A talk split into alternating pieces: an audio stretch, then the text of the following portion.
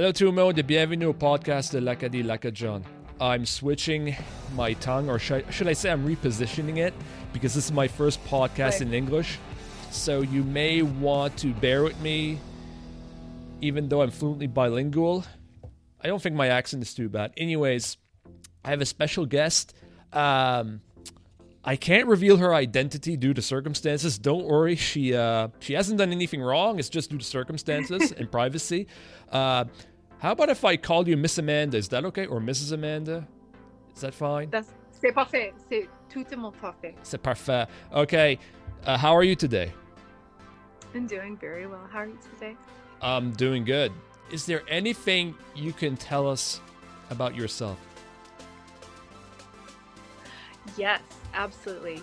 Um, so it was not known in my formative years, my identity. Um, that actually, excuse me, that was something that I had, I guess, for lack of better words, accidentally stumbled upon. It was a pleasant surprise. Um, and learning as such it was exciting in a sense. I mean, of course, there was the, you know, the other side of it, but to uncover the tr- the actual root of it all, then I wanted to get to deeper roots. So that part of me, the discovery phase, more or less, was rather exciting. So yeah, um, and uh, you know, I, ha- I have to ask you, uh, or maybe I should point out to everyone, uh, you are a Cajun. I have to ask you, is that correct? Je suis acadien. Mhm. Okay, Je suis euh, un quartier. Un quartier. okay. Um, so this would be the way you found out about your Cajun identity was just recently uh, through a DNA test, correct? It was. It was, in fact. Yes, and uh, could you tell us anything about that? I can. Yes, I um you know it was it was actually um it was interesting because I I guess because of lack of education as to what it was that I was seeing when I saw it, I you know was really looking at the um the ethnic portion before I moved into the relative side because you know there I guess are two sides of it. You know there's this is your background and these are the people that you are genetically related to. And so it, it actually there was a delay until I had gotten to the relative portion. And so when I got when I finally moved over to that portion I I, I saw a lot of Cajuns and was very perplexed because the identity with which I was raised did not denote any form of Cajun or French background at all. So it was a complete shock to me. Um, and what it was that I had perceived that I was seeing was because of the way 23andMe breaks it down, I thought that what I had looked at was aligning with what I had thought that I was raised with, but the French portion was, oh, this must mean something different, you know, for this other portion. And so what I'd done is I'd reached out to um, a second cousin that was outlined on 23andMe, and he didn't know of my name, I didn't know of his. And so I had thought that there was some mystery to my father's mother's father's identity okay. and so i thought oh, this is meaning oh what i'm seeing is something that this opaque identity meant to be something else blah blah blah so we're going down this road until some other you know events had transpired to where i was like okay we're going to take this in a different direction to see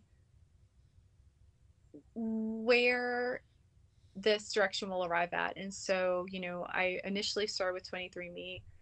I heard that the father that I had believed was my biological father.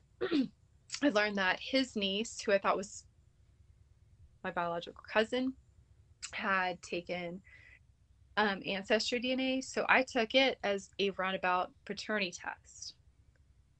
So I did that. And when those results had returned, I saw that that same surname from that mystery second cousin that I was working through this mystery in ancestry, it was the same surname as this first cousin in ancestry. And, you know, you can explain away a second cousin, but you can't a first. So that's when it rerouted me to a completely different direction. Yeah, and of course, I mean, in our genealogy, it's like that. You've you've come to find out. Oh, as as disturbing as it is, we're all linked. right. You know, it's you know, it's very um it was very very interesting. It was um it wasn't so much that linkage to Canada because to be honest, when the the identity with which I was raised, a portion of that was that my paternal um, grandmother's father was from Nova Scotia. So there was always this from growing up, I quote unquote knew that I had roots in northeastern Canada. So seeing that initially without really knowing what it was that I was really looking at, it made sense, but I didn't really know what it was that I was really looking at until later.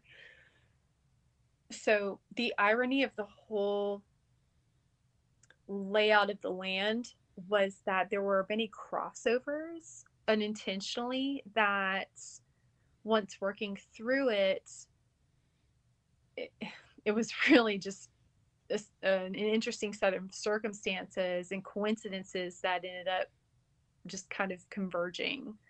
So there is there's there's actually a very strong genetic link between the Cajuns and the Acadians, which you know I'm still trying to find out because of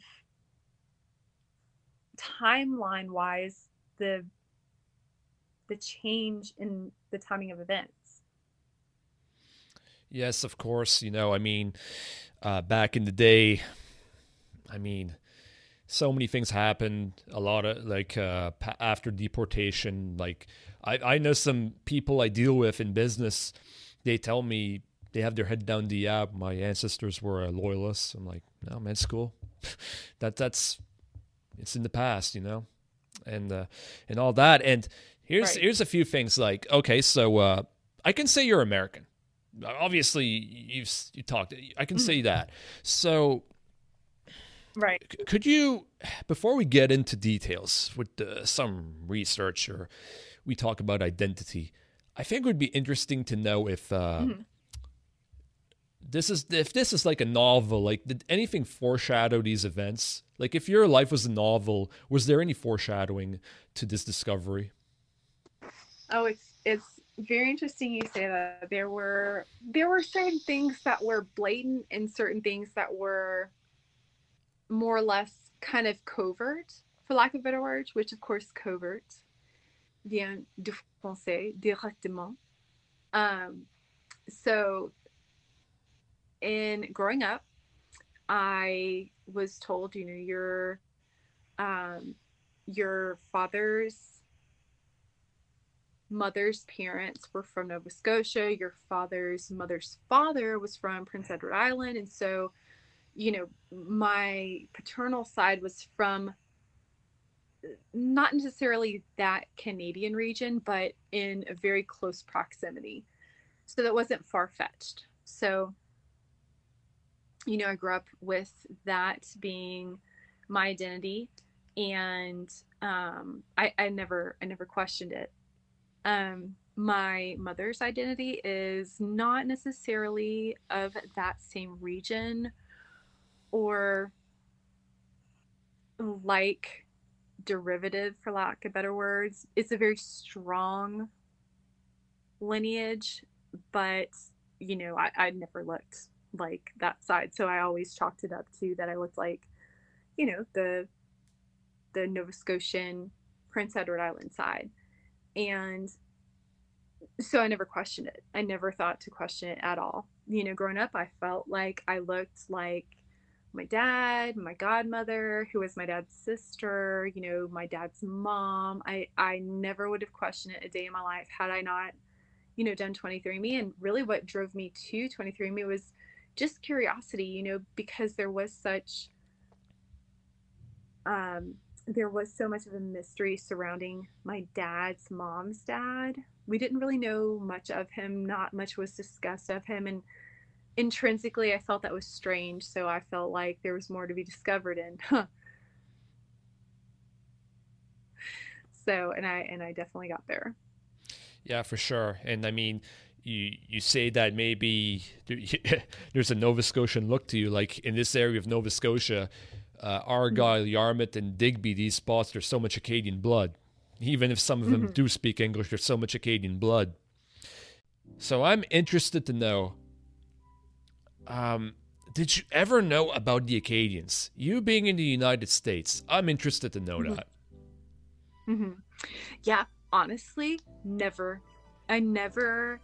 I and and I feel I feel bad saying what I'm about to say because I felt like from what I was educated on because I, I actually believe it or not there were um, Quebecois immigrants that came to where I was where I grew up that I did not know that there were French speakers outside of Quebec.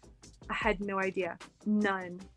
So when I learned it years down the line from my exposure to the Quebecois, I was very little, you know. Um, I was I was kind of blown away because I thought, I thought it was only restricted to that province. So to learn, oh no, it's not just Quebec, it's Ontario, it's l'Acadie, it's you know some other diaspora in other regions, that kind of blew my mind a little bit. I had to kind of take that in and I wanted to learn the history to learn how it was that it wasn't just Quebec. It was other provinces and regions. So so that part was was a learning curve for me, but, but it was also an exciting learning curve. And that not to mention the state of Maine. Yes. Not not to forget a, yeah, not to, not to forget. Excuse me, I said that wrong. But yeah, the state of Maine, which uh, I was uh, I honestly, honestly thought that the culture there was dying, but I'm having second thoughts. No, I'm yeah. having I'm having second thoughts. I've been in, I've been enlightened. If you may, you may want to listen to the podcast in January, I got schooled. I tell you right now, uh, when you speak to a gentleman like Barry Osala, who's done so much, and he, he looks in the eye and says the culture will not die. That impacts you. Let me tell you, uh, that it's one of those things you never forget. No, I tell you. Beautiful. Yeah. And the hunger is real. The hunger is real, and I can, of course, only speak to, you know, Louisiana, where, of course, not not where I'm from, but where you know my my Cajun side is from. Um, and what's interesting is I've learned that along the way before learning, oh, by the way, your people are from this state. Um, it it was just this interesting thing I I stumbled upon learning French. It wasn't what I had set out to do, believe it or not. Unlike most people, because French is oh, such, I mean, nobody will deny the absolute beautiful language that it is. But it was not, it, admittedly, regrettably, saying this that it was not my first choice in my at this point my third language because I already knew one prior to moving on to the other. and so when I learned when I moved on to that one because it was the language that I'd wanted to minor in once I learned that I could minor in this language. Um, they showed us a map of you know where the French speakers were and you know we we had the Canadian portion we had the African we had the of course the Haitian portion and then Louisiana. And I was like, well, this doesn't make any sense to me geographically at all. How do we have Canada, which is up here, way up here? We have the Caribbean Islands, which is like way over here. in Africa, of course, which makes sense because geographically it's closer to, you know, France. But I'm like, Louisiana, how did this even happen? And it wasn't till years later that I learned what that connection was. Of course, I was ill advised at the at the moment. I was told basically there was a correlation between erroneously made um, that it was basically you know between Britain and, and Australia, there was a like correlation made, quote unquote, between Canada and Louisiana. There were, you know, um, they were breaking the law, so they were extradited to Louisiana. And it wasn't until later on my research that I learned that that was not the case. Not at all. Not, e- not, not at all. Close. Not even close. close. In fact, um, according to uh, a Acadian historian, which I will do a shout out to my mother, uh, she explained to me that the Acadians who came here, they just they didn't just let it let anyone here in a new world. They had to be, well, a lot of them actually had relations to royalty. Like if you have Comeau, you're related to all those kings. Like you're probably related. You might be even related to that French king that only lasted 20 minutes after Napoleon, but that's another podcast. uh, yeah, I, when I saw that, I couldn't believe it. I, I, those, you know, some of those some of those French guys, you know, they were in another mission. You know, uh, back in the day, it was uh, pretty. Right. Bar- it was pretty barbaric and all that. Uh, man, there's a reason why they, they came here yes. to the New World, and uh, and we'll get into that because there's some stuff about actually the Acadians in Louisiana. Actually, we uh, messaged each other about that yesterday. Uh, we can we can kind of mention about mm-hmm. that. So yeah, so we we talked about the Cajuns and all that.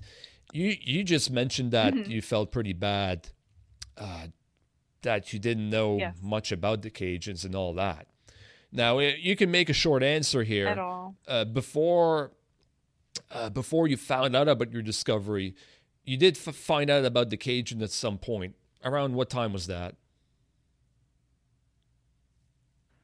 That is a phenomenal question. I, you know, it's um it's interesting because you know unbeknownst to me that i was cajun i my ex-boyfriend before i found my husband was cajun himself and so a strong majority of what i found out about cajun identity was through him but prior to him you know i come from a catholic background a catholic upbringing and so we had had some people from katrina the katrina displaced which typically they were from New Orleans, but they brought kind of the Cajun culture with them. And so this was a totally new culture to me um, because it's not, it's, it's regionally in the same region, but proximity wise, there's still a distance. So, you know, there was definitely some learning. So to learn about the history and learn that no, it wasn't anything at all like what happened between Great Britain and Australia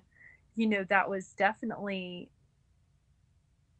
an aha moment for me was wow, what do these people have to, what did these people endure to get from regionally such a strong distance, but also away from their families? I mean, with the Le Grand Dérangement, they split mothers from from fathers mothers and children and they just they didn't tell them there was no internet there was no where do I find my spouse? It was we're just sending all these people in different directions and that's just what it is. Yeah, exactly. You do that now.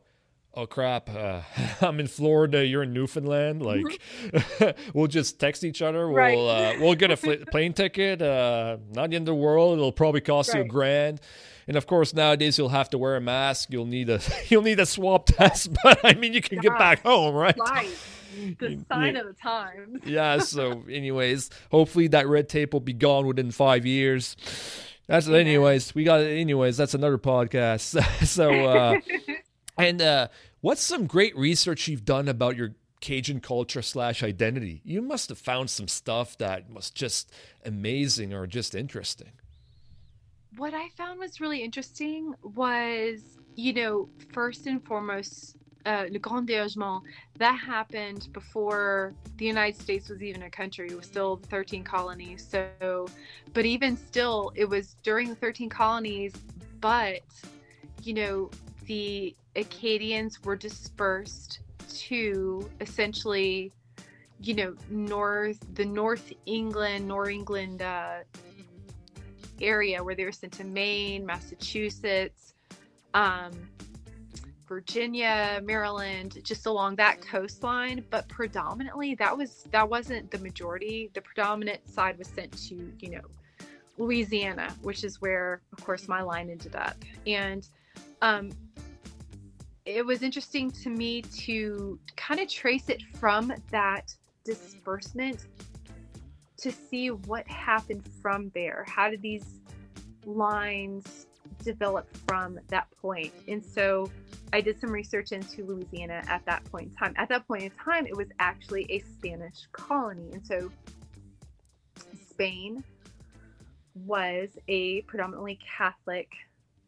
you know, country, Catholic kind of culture. And so to receive this culture that, you know, linguistically was not the same, but religiously was, it was interesting to see that the Spaniards were actually very warm and welcoming to the Acadians. They were like, yeah, should have been. In, yeah. You know? Yeah.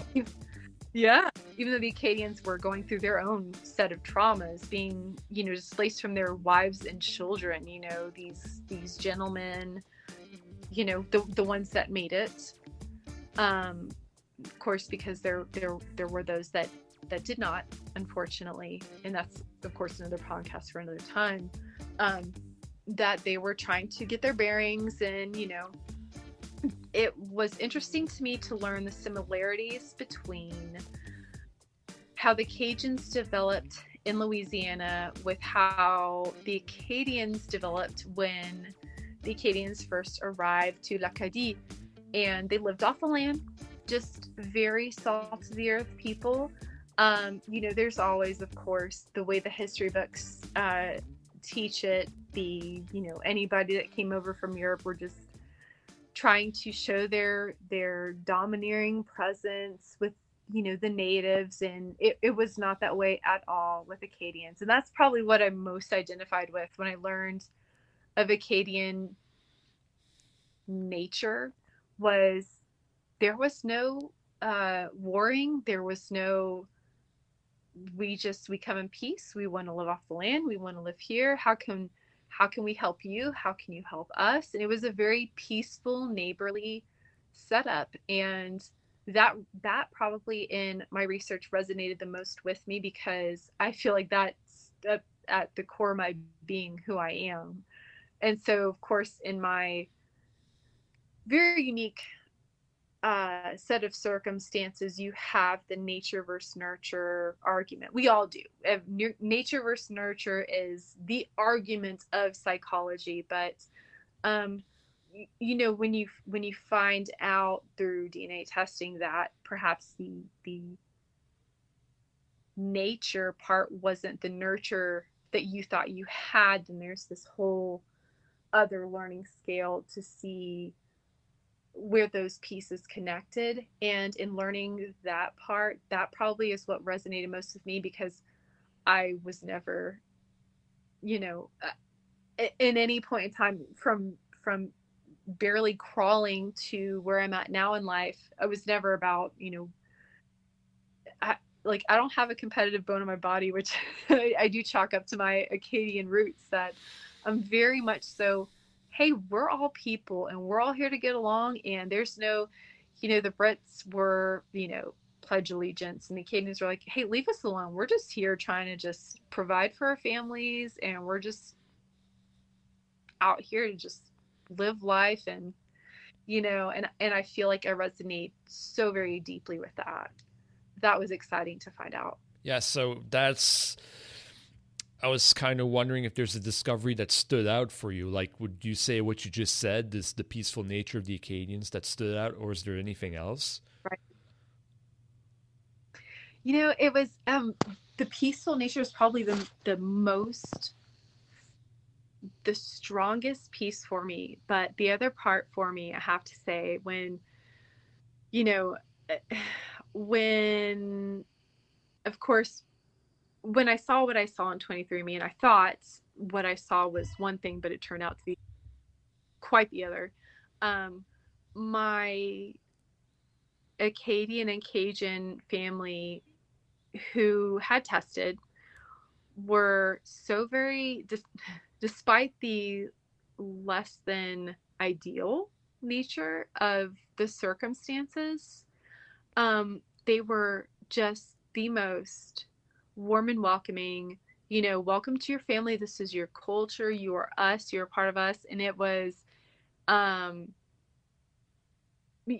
to be honest, I was completely overwhelmed and and uh, there are no words. You know, I was floored with that whole area that I was in, but to be so warmly welcomed and said, "No, you are us. You are ours." There, there are no words to put to how much that meant to me, not only in that very pivotal moment, but just culturally speaking, how to go from there and, you know, where do I take this? Some people, they have the choice of, okay, I've learned this about me.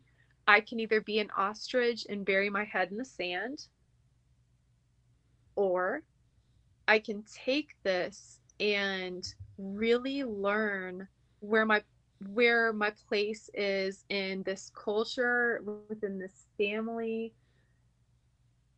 and make those connections and see how to grow with it from it and move forward. So there is that choice and i choose to move I, I chose to move forward with it. And i wanted to see where where it would go where things would go. Yes so that's uh, something that well it's no secret i think uh, th- our viewers have caught on we know each other pretty well we we do so that's oh, something we never really discussed is that uh, how warm would would you say your entire Cajun family? Would you summarize that was your entire Cajun family that was warm with you with your discoveries, like welcome to to the family? I'm... Like what I mean by the entire Cajun family is that the one big Cajun slash Cajun family. That's what I mean. Yes, yes yeah. because there are la- there are layers to it you know and uh you know I, I try not to live in hindsight but you know knowing what i know now if i could if i could do it all over again there there are definitely things that i would have done differently no questions asked but for the most part honestly it was it was very warm and welcoming and like that that one uh individual that I was communicating with very deeply back in this time when I was, you know, trying to make sense of how I'm related to this person and how am I seeing all these Cajun names, you know, all over. And of course, I only knew about these Cajun names because of my exposure to my ex. Yeah, that's an that's an initial shock. That had to be a shock, and you're like probably telling yourself, okay, there's like a small thing here, but go on. you can explain that. I, I you can t- you can talk yeah. for yourself when it comes to that. It was, you know, I it, it's so funny the the stories we tell ourselves about ourselves. You know, it's um, you know, in in this story, it's not just you know there there's the Acadian and Cajun history within this discovery, but also there's the path of learning that the story that you were told, the identity that you were given of who you were was not necessarily the truth. Whether it was intentionally told to you as as different than what was known or told by ignorance meaning that by all means i had no idea. I thought that this was what it was. Um you know there's that discovery phase. And um there's there are just a myriad of people who learn they are different than what they were told and so i, I happened to be on the you know the Cajun Acadian spectrum. And so what it was that I was seeing was that I thought that I was seeing. I thought that I, I didn't think that it was my dad was not my dad at that point in time. I didn't think that at all. I, I never questioned that, even though that narrative had been presented to me in my teen years. I dismissed it because I was like, whatever, I look like you. Like, that's whatever. I never questioned it from that point on. And then when I saw Cajuns and Acadians, I was like, oh, you know what this probably is? Because I was raised with this narrative of, you know, your dad's mom's dad was from the Nova Scotia, Prince Edward Island area. I was like, okay, well, maybe it's Yeah. not, that her dad wasn't, you know, so it was more Yeah. distant to me. So it was more of a, I was more on a Nancy Drew path, you know, if you will, to figure out, okay, well, who's my grandmother's, you know, real father. And so, but in hindsight, you know, when I look back on my life, there are these big crumbs that were dropped as to my my true identity. But Let's just say uh, if uh, yeah, we would have been together as friends, y- both of our faces there, people would probably think we're brothers and sisters or cousins. I swear by it. The structures and all that. easily. And actually, but yeah, you know, it's one of those things. But anyways, um, and uh, I think people would be interested to know. Like, let's have a connection with our uh, listeners, notably the ones who are Acadian and Cajun. What are some last names you got, like from your family tree? Oh, oh man. Now I don't. Now of course you know, Cajuns have the main jokes is they are Boudreaux and Thibodeau. Everybody's got a Boudreaux Thibodeau joke, and you know what's funny is I wasn't told the Boudreaux Thibodeau joke until you know going to Louisiana for the one and only time I have been. I haven't been since. This was years ago. For, um, but I've got Landry, I've got Chiasson, I've got uh,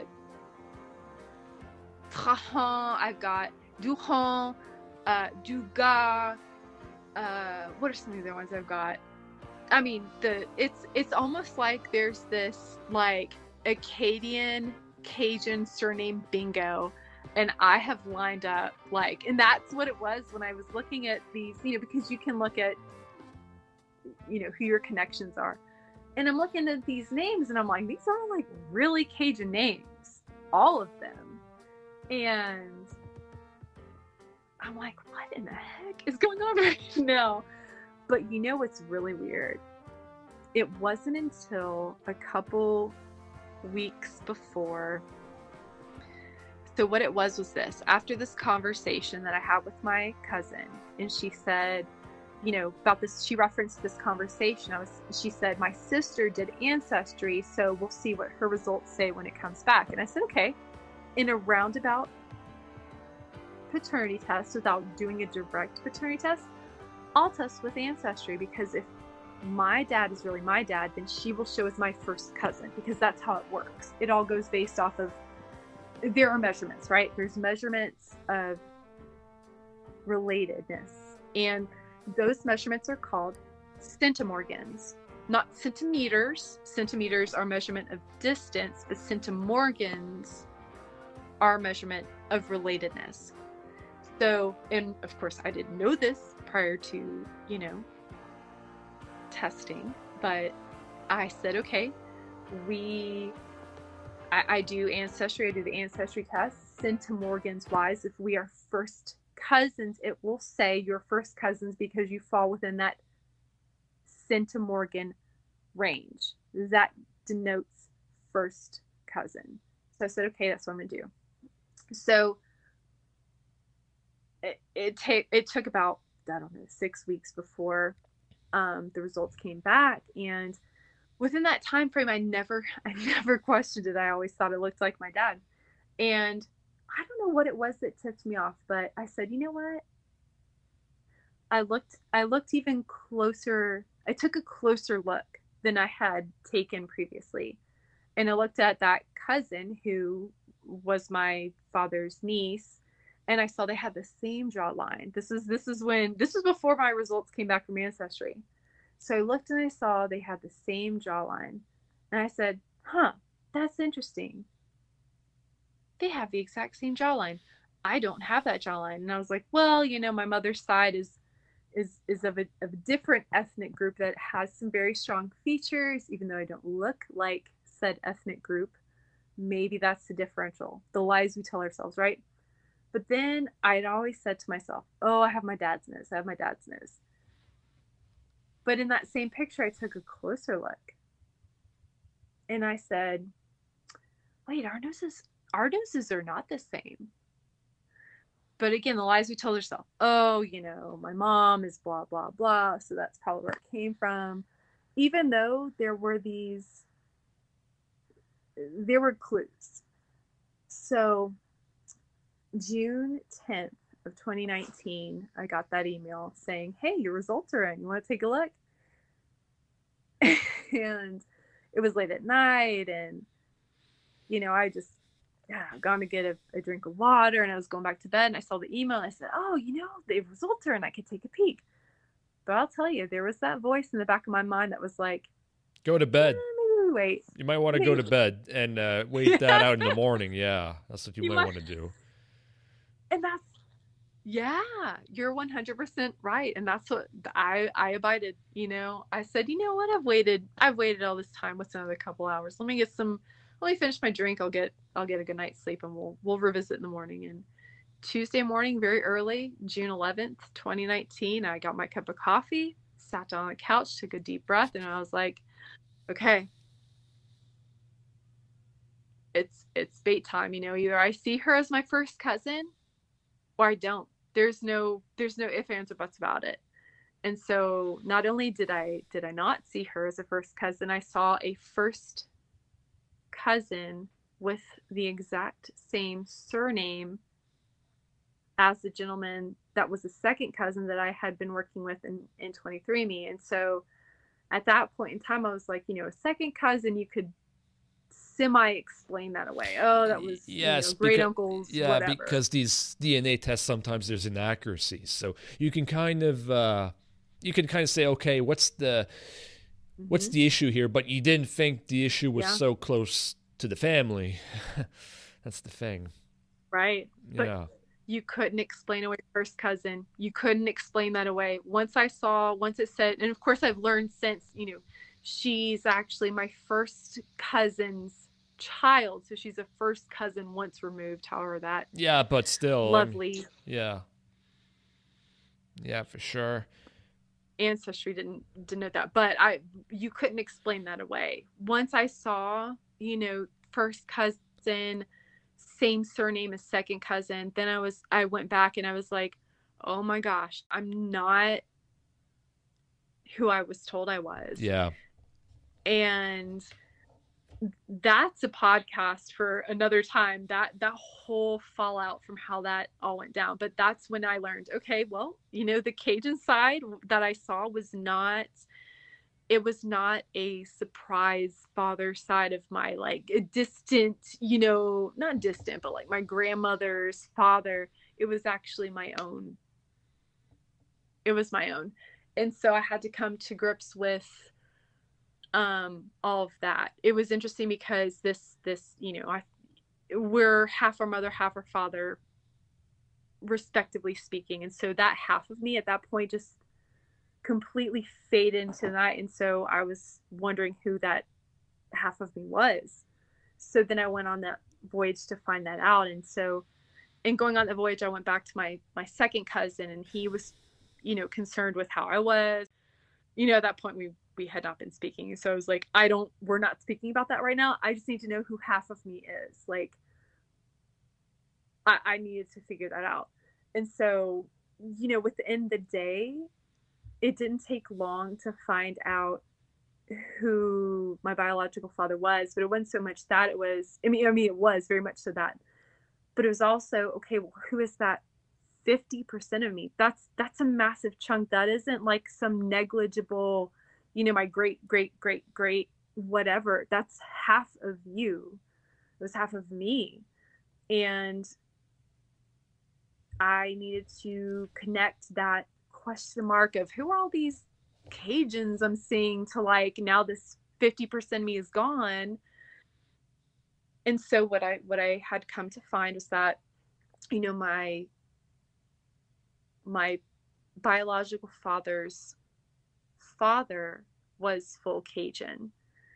Um, which actually was exciting. of course, um, it was quite the discovery to to work through in learning all of what you it is that I learned. But to learn that I was Cajun was actually exciting, to be honest. yeah. Yeah, right on.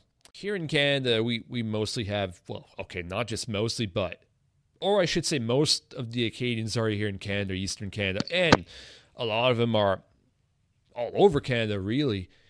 Uh, but you, I know you studied Acadians mm-hmm. and all that, and uh, to you, mm-hmm. where you are in the United States, what are some observations you made about the Acadians here in Canada? Mm-hmm. Oh, I what I learned once I started to do a deeper dive that there was an intensely beautiful sense of pride in culture and sense of pride in history.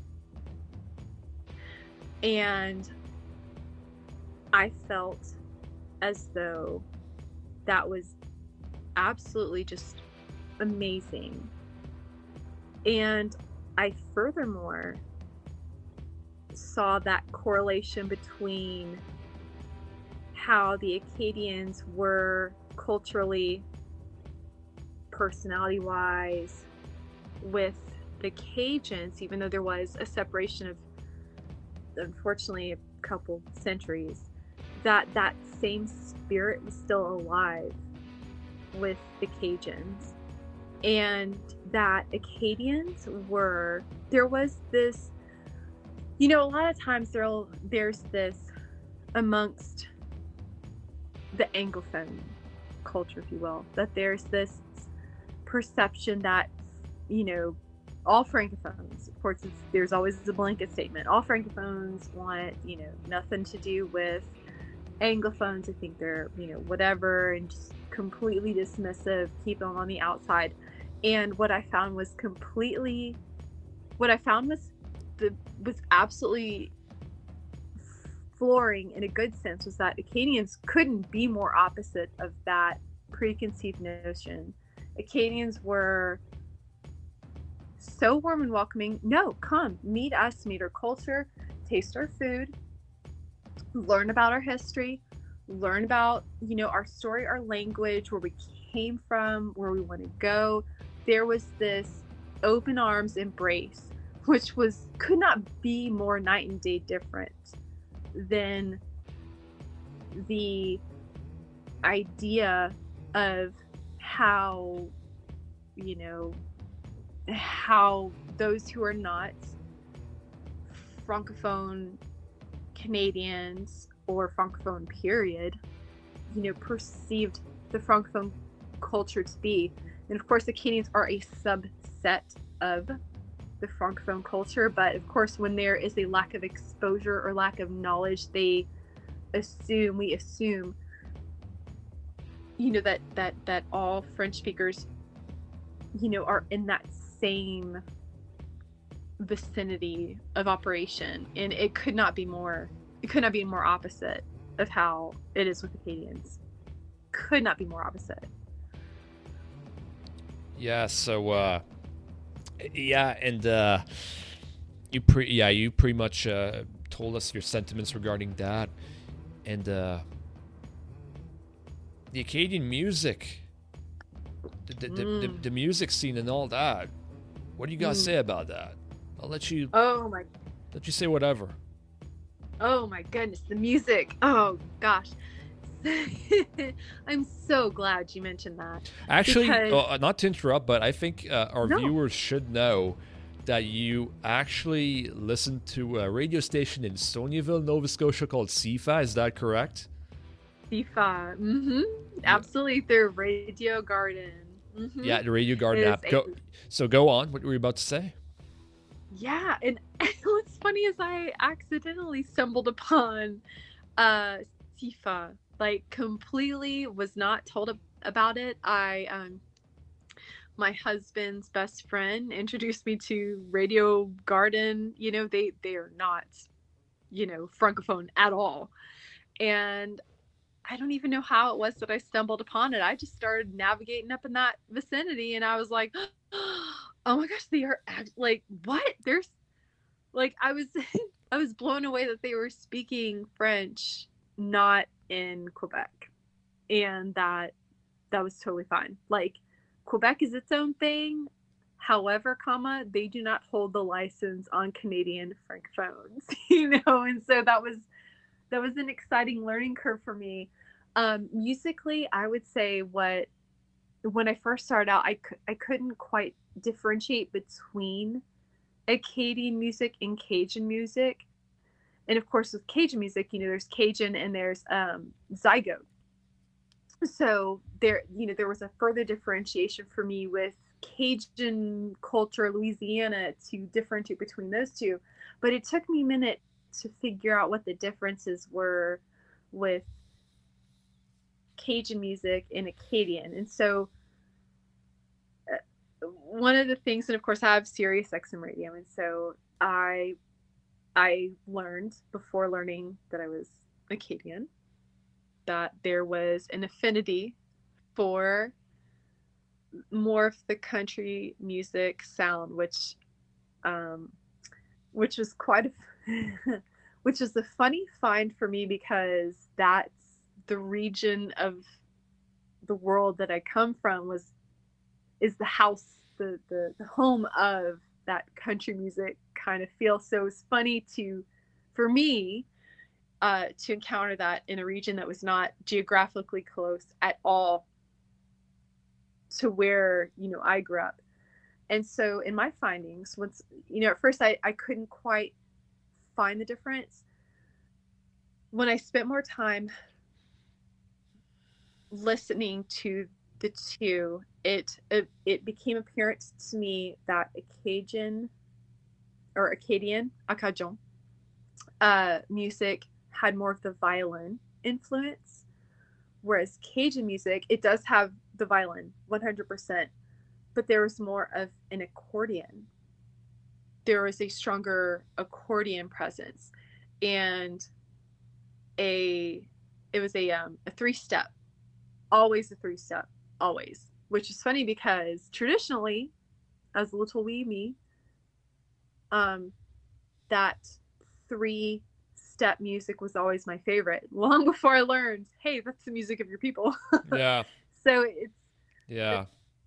The, the nature versus nurture is the biggest, you know, nature versus nurture is the biggest argument with humanity you know regardless of of time of culture of um, exposure it's which side draws more and i feel as though those in in my unique um, set of shoes get the prime opportunity to be almost the on the forefront of that nature versus nurture argument. And so looking back on my life, that was one thing I thought was funny was how I always gravitated more towards that three step music, which is not common. And then to learn that, well, that happens to be the the preferred uh, step of our Cajun people. I, I thought that that was very, very um, exciting. It's exciting to make those connections. It really, really is. Yeah, for sure. I mean, and obviously now with uh, Acadian music and Cajun music, like very like there's some similarities, but I find I could I should say in Louisiana there's uh there's more of a modern twang coming. Like I, sh- there's yes. nothing wrong with traditional, but here in Acadie, uh, we have so many musicians that are like I think it very started. It started, I should say, with a, a tree three of my buddies are or were in the band, uh, Radio Radio. They mm-hmm. they change every. But I should point out, it started out with uh, Jacobus et Maleco that was pre Radio Radio. Uh, two of mm-hmm. the Radio Radio members were here from Clare, Jacques and uh, Arthur Comeau were in that mm-hmm. band and uh, eventually became Radio Radio. And mm-hmm. uh, yeah, and now we have some musicians. Uh, my goodness, there's there's even a punk band Acadian punk band here in Clare. Yeah, and uh, Belliveau, like all of Quebec knows who Belliveau is. Uh, oh yeah. Yeah, you know, there's you know it's I can't really tell you. Like uh, Barry Osler gave me an example. It's an old Cajun song, and uh, mm. there was a young young artist or artists that basically redid the song with a more modern twang. Okay, part one of the podcast with Amanda is done. Keep in mind, part two and part three are coming up in the not too distant future. Stay tuned. Thank you for listening. À la prochaine.